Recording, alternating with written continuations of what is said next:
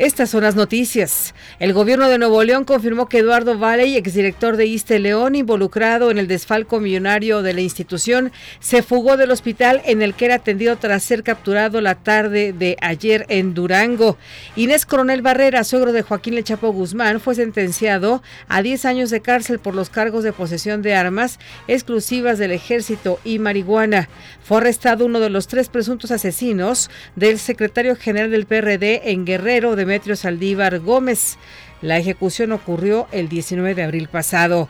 En el marco del 91 aniversario de la fundación de la Escuela Normal Rural de Ayotzinapa, fue designado como su director Víctor Gerardo Díaz Vázquez. Le saluda Nora García.